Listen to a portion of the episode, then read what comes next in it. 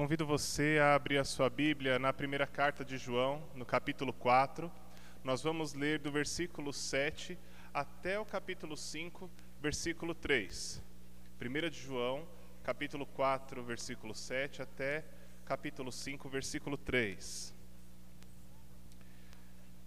Diz assim a Escritura: Amados, continuemos a amar uns aos outros, pois o amor vem de Deus. Quem ama é nascido de Deus e conhece a Deus. Quem não ama não conhece a Deus, porque Deus é amor. Deus mostrou quanto nos amou ao enviar seu único filho ao mundo, para que, por meio dele, tenhamos vida. É nisto que consiste o amor. Não em que tenhamos amado a Deus, mas em que Ele nos amou e enviou seu Filho como sacrifício para o perdão de nossos pecados. Amados, visto que Deus tanto nos amou, certamente devemos amar uns aos outros. Ninguém jamais viu a Deus, mas se amamos uns aos outros, Deus permanece em nós e seu amor chega é, e seu amor chega em nós à expressão plena. Versículo 13. Deus nos deu seu Espírito como prova de que permanecemos nele e ele em nós. Além disso, vimos com os próprios olhos e agora testemunhamos que o Pai enviou seu Filho para ser o Salvador do mundo. Aquele que declara que Jesus é o Filho de Deus permanece nele e ele em Deus. Sabemos quanto Deus nos ama e confiamos em seu amor. Deus é amor, e quem permanece no amor permanece em Deus e Deus nele. À medida que permanecemos em Deus, nosso amor se torna mais perfeito. Assim, teremos confiança no dia do julgamento, pois vivemos como Jesus viveu neste mundo. Verso 18. Esse amor não tem medo, pois o perfeito amor afasta todo medo. Se temos medo, é porque tememos o castigo, e isso mostra que ainda não experimentamos plenamente o amor ou não fomos aperfeiçoados no amor. Nós amamos porque Ele nos amou primeiro. Se alguém afirma amo a Deus, mas odeia seu irmão, é mentiroso. Pois se não amamos nosso irmão a quem vemos, como amaremos a Deus a quem não vemos? Ele nos deu este mandamento: quem ama a Deus, ame também seus irmãos. Versículo, capítulo 5, versículo 1. Todo aquele que crê que Jesus é o Cristo é nascido de Deus. E todo aquele que ama o Pai também ama os filhos dele. Sabemos que amamos os filhos de Deus se amamos a Deus e obedecemos aos seus mandamentos. Amar a Deus significa obedecer a seus mandamentos, e os seus mandamentos não são difíceis. Quando nós olhamos para esse texto, a primeira coisa que me salta aos olhos é a quantidade de vezes que João se refere ao amor seja como substantivo, seja como verbo, seja como adjetivo, a palavra amor, ela aparece muito aqui. Para ser um pouco mais preciso, a palavra amor, ela aparece 34 vezes. Ou, como eu já disse, ah, de João falando a respeito do amor como ah, substantivo, ou um mandamento, amem-se uns aos outros, como verbo, ame-se ah, um ao outro ou ame ao próximo, ou ame a Deus, ou então como adjetivo, qualificando, dando qualidade. São 34 vezes que aparece a expressão amor nesse texto. Pela quantidade de vezes que essa palavra ou essa expressão aparece aqui, fica evidente para nós que ah, esse é o assunto principal desses 18 versículos. Esse texto nos dá então um mapa de como viver no amor. Como viver no amor. Nos primeiros versículos, versículos 7 a 12, nós vamos poder perceber que esse amor, ele é hereditário. Em que sentido? Ele é hereditário no sentido de que Deus passa esse amor para os seus filhos, porque ele mesmo é a própria fonte do amor. O amor tem origem em Deus e ele, Deus, é o próprio amor. Sendo assim, ele pode passar isso, ele pode dar isso aos seus filhos, essa capacidade, inclusive, de amar. Ele dá isso aos seus filhos. A maior manifestação de amor de Deus é o fato dele ter enviado a Jesus Cristo. Essa é a maior manifestação do amor de Deus. Vamos voltar olhando para o versículo 8.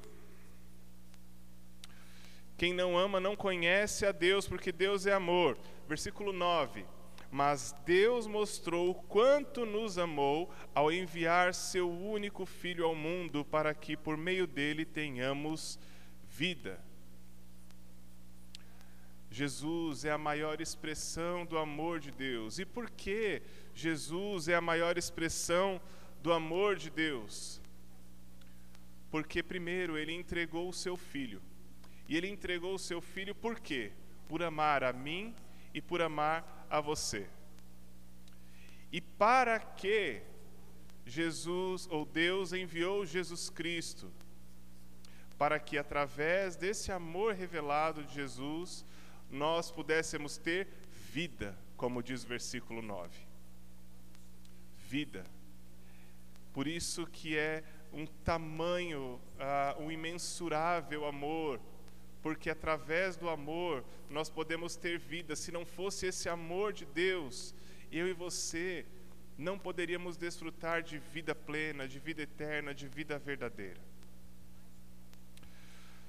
Além disso, nós só somos capazes de amar uns aos outros se de fato o amor de Deus foi derramado em nossas vidas. Uma vez que Deus é a fonte do amor, Deus é a expressão do amor, ele faz isso através de Jesus Cristo para conosco. Nós só podemos amar então se esse amor de Deus foi derramado sobre nós. É como se nós recebêssemos esse amor de, da parte de Deus para que nós pudéssemos ser capazes de amar ao outro com esse próprio amor de Deus. Uma das provas de que nós pertencemos e permanecemos em Deus, inclusive, é amar ao nosso próximo, é demonstrar esse amor recebido de, da parte de Deus para com o outro. E isso só vai ser possível porque Deus nos dá do seu amor. Quando nós olhamos então para, para os versículos 7 a 12, e aplicando isso à nossa vida, nós podemos perceber o seguinte: primeiro, o amor ele vem de Deus porque Deus é o próprio amor. Nós só somos, segundo, nós só somos capazes de amar ao outro porque Deus derramou do seu amor em mim e em você. E terceiro, nós permanecemos em Deus quando nós demonstramos esse amor de uns para com os outros. Como tem sido a vivência do amor na sua vida? Eu não estou falando de um amor que tem interesse de algo em troca, um amor que espera resultados, que espera obediência ou que espera um retorno do outro. Eu estou falando esse amor que é um amor uh, sacrificial, um favor imerecido, um amor que não espera nada em troca. Como tem sido esse amor na sua vida, a manifestação desse amor através de você para outras pessoas? Nós só seremos capazes de manifestar esse amor quando nós entendermos que o amor de Deus foi derramado em nós e então, com esse mesmo amor que Deus nos ama, nós podemos amar aos outros. Eu falei de permanecer e de pertencer, e de que uma das provas de que nós pertencemos a Deus e de que permanecemos em Deus é o fato de nós sermos capazes de amarmos uns aos outros. Sendo assim, vamos para uma segunda parte, nos versículos 13 a 15, que vão nos dizer a respeito das provas de permanência em Deus, as provas de permanência em Deus. Nós podemos confirmar que permanecemos em Deus, primeiro, porque Ele nos deu do seu Espírito. A habitação do Espírito de Deus em nós, ela pode ser inclusive evidenciada através do fruto do Espírito. Gálatas capítulo 5, versos 22 e 23, mas o fruto do Espírito é amor, alegria, paz, paciência, benignidade, bondade, fidelidade, amabilidade domínio, e domínio próprio. Contra essas coisas não existe lei. Essa é uma das provas de que nós pertencemos em Deus. É quando nós somos habitação dele e como prova de sermos habitação dele, nós podemos perceber o fruto do Espírito sendo movido, sendo trabalhado nas nossas vidas. Segundo, outra prova da nossa permanência em Deus é o testemunho dos feitos de Jesus. Nós podemos olhar para aquilo que Jesus fez e crer nele. E nós podemos crer nele devido à ação do Espírito em nós. Ou seja, só é possível crer se nós permanecemos nele e se ele permanece em nós. Somente assim é possível crer. Segunda prova, então, da permanência, da nossa permanência em Deus, é o quanto nós testemunhamos com a nossa vida, o quanto nós testificamos com a nossa vida a respeito do próprio Jesus Cristo e de Sua obra. E aqui eu não estou falando simplesmente de evangelizar, eu estou falando a respeito de crer, com toda a sua força, com toda a sua alma, com todo o seu entendimento. E a partir desse crer, passar então a viver uma vida moldada por Jesus Cristo. De modo que as pessoas que te cercam podem testemunhar do agir de Jesus na sua vida.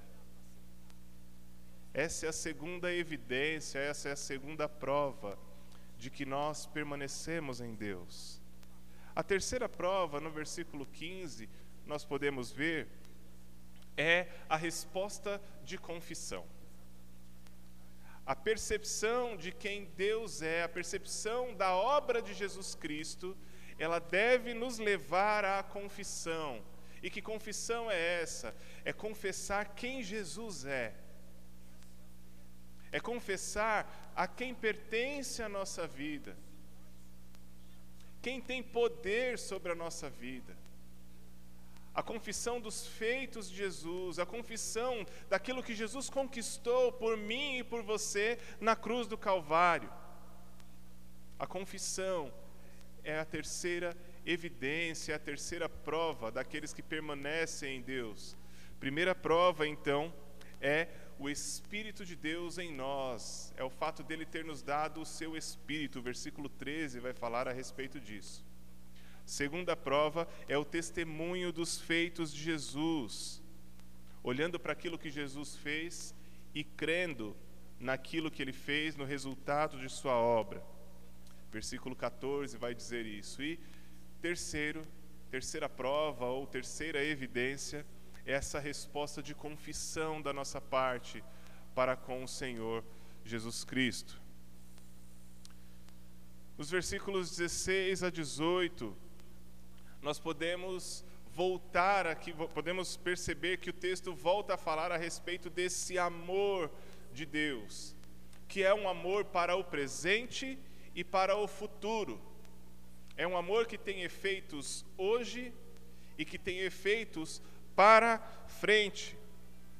Nós conhecemos e cremos no amor de Deus, e isso é presente, isso é agora. É conhecer o amor de Deus, é crer no amor de Deus hoje. Nós devemos então permanecer nesse amor, expressando com as nossas vidas, uh, ou como as nossas vidas demonstram se nós permanecemos em Deus ou não. Consequentemente, o amor de Deus, ele vai ser aperfeiçoado em nós, ou seja, nós podemos amar melhor, tomando como exemplo o paradigma de Jesus Cristo. É andar como ele andou. Ou seja, permanecer no amor, expressando com as nossas vidas, demonstra que nós permanecemos em Deus. E assim que Deus, ou que o amor de Deus é aperfeiçoado em nós. Aperfeiçoado como? Qual é o parâmetro, qual é o paradigma, qual é o alvo? O alvo é que esse amor em nós, o nosso amor para com o outro, seja o mais parecido possível com o amor de Jesus Cristo. 1 João capítulo 2, versículo 5, vai dizer: Mas quem guarda a sua palavra, nele verdadeiramente tem sido aperfeiçoado o amor de Deus. O amor de Deus é aperfeiçoado em nós através de guardar a palavra, de obedecer a palavra, de obedecer aquilo que o Senhor nos diz. Esse texto também vai nos dizer que o amor expulsa o medo. Antes disso, só voltando àquilo que eu estava dizendo agora a respeito do amor, uh, de viver o amor, de ter o amor de Jesus como paradigma para que nós sejamos aperfeiçoados a cada dia um amor que obedece, um amor que vai, que guarda os mandamentos e vai então a, a, de encontro a, esse, a essa obediência e ama o outro com o amor de Deus. Esse é o amor do presente. Isso é o que você e eu temos para fazer aqui e agora.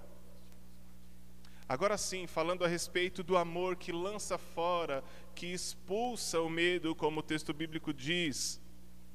A nossa espiritualidade, ela deve ser uma resposta ao amor de Deus e não ao medo dele e do juízo que pode vir da parte dele para conosco. Nossa espiritualidade não deve ter como padrão o, a, o medo de Deus, mas deve ser uma resposta ao amor de Deus que foi manifesto a nós e que é manifesto a nós a todo tempo. Foi manifesto através de Jesus Cristo na sua maior expressão, mas é manifesto no nosso dia a dia através de coisas pequenas, do ar que respiramos, prote da, da proteção de situações que muitas vezes nós nem percebemos, do suprimento que Ele tem dado cada dia, da força para trabalhar, expressão do amor de Deus para comigo e para com você. Em outras palavras, eu me relaciono com Deus através do amor e não do medo. Eu amo a Deus porque Ele me ama, é uma resposta a esse amor. E não medo de um juízo futuro. Trocando em miúdos aqui, eu amo a Deus porque Ele entregou o seu filho por mim, e não porque eu tenho medo de ir para o inferno. Eu quero responder ao amor de Deus porque Ele me amou, e eu quero demonstrar o meu amor, a minha gratidão a Ele com tudo que eu tenho, com tudo que eu sou, porque Ele me amou, não porque eu tenho medo de algo que Ele possa fazer a mim, não porque eu tenho medo de ir para o inferno, de, de ser condenado à morte eterna, mas eu amo a Deus porque eu tenho o privilégio da vida eterna que Ele me deu por amor através de Jesus Cristo. Versículos 19 até o versículo 5, 3, vai falar que o nosso amor deve ser um amor obediente. O nosso amor para com Deus deve ser um amor obediente. Como já foi dito, nós só podemos amar de verdade porque Deus nos amou primeiro. E assim o nosso amor tem origem nele. Primeiro item que nós falamos, a hereditariedade do amor. Eu só posso amar porque Deus me amou primeiro. O amor ao próximo, então, ele é expressão do amor a Deus. Logo, se há falta de amor na minha vida e na sua vida, ou na sua vida, há falta do amor de Deus. Repetindo, o amor ao próximo é a expressão do amor a Deus. Logo, se falta amor ao próximo, falta amor a Deus. E a única pessoa que pode dizer isso é você analisando a sua vida, analisando o quanto você tem amado ao próximo. À medida que nós amamos ao próximo, nós expressamos nosso amor a Deus. À medida que nós não amamos ao próximo, nós não expressamos amor a Deus. A obediência a Deus também é uma expressão do nosso amor a Ele. Quando o amor de Deus é aperfeiçoado em nós, nós conseguimos então obedecer a Deus e obedecê-lo sem peso, obedecê-lo de forma leve, obedecê-lo porque nós entendemos que Ele nos amou e que a vontade dele para nós é o melhor caminho. E por compreender o amor de Deus para conosco, e compreender que a vontade de Deus é o melhor para nós, nós obedecemos e obedecemos de bom grado nós obedecemos e obedecemos sem peso. E essa nossa obediência, ela vai ser então uma expressão do nosso amor para com Deus. Nós precisamos ou nós devemos obedecer a Deus, amando o nosso próximo, expressando amor ao nosso próximo e dessa forma, com essa obediência de amar ao próximo, de obedecer a esse mandamento de Deus, eu então expresso o meu amor ao Senhor. Concluindo, o amor então, ele tem origem em Deus e nós só conseguimos amar porque ele nos amou primeiro. Nós só conseguimos expressar esse amor porque esse amor chegou até nós através de Jesus Cristo, a expressão maior do amor de Deus. Nossa vida, então, deve demonstrar provas de que nós permanecemos em Deus. E essas provas são a habitação do Espírito Santo, o testemunho de Cristo e a confissão o amor de Deus é para o hoje, é para o presente e é para o futuro. Nós precisamos conhecer, crer e viver, ou seja, aperfeiçoar, além de confiar nesse amor. Crer, viver e confiar, ou crer, aperfeiçoar através da vivência e confiar nesse amor de Deus. O amor a Deus, ele deve ser um amor obediente e leve, não é um peso. Obedecer a Deus, amar aos, ao próximo e mostrar assim a obediência ao Senhor. Amar a Deus e ao próximo não é opcional. Não está escrito, se possível, ame o próximo, se possível, ame a Deus acima de todas as coisas. Não é um mandamento, não é opcional. Ame ao seu próximo. Ame a Deus. Não é opcional, é um mandamento. E que assim eu e você possamos viver no amor. E mais do que viver no amor, que é o próprio Deus, nós possamos viver o amor no nosso dia a dia, na nossa caminhada quando alguém perguntar a outra pessoa a respeito da nossa principal característica, que a resposta seja a característica do Lúcio, a característica do fulano, da ciclana, a principal característica deles é o amor que nós possamos viver esse amor por ter recebido esse amor da parte de Deus. Curve sua cabeça, vamos orar mais uma vez. Obrigado. Obrigado, Senhor, porque nós só podemos amar porque o Senhor nos amou primeiro.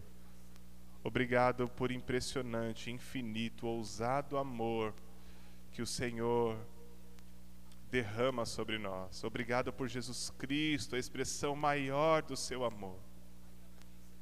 Pai, que nós vivamos no amor, a começar em mim, que eu viva no amor e que eu viva o teu amor.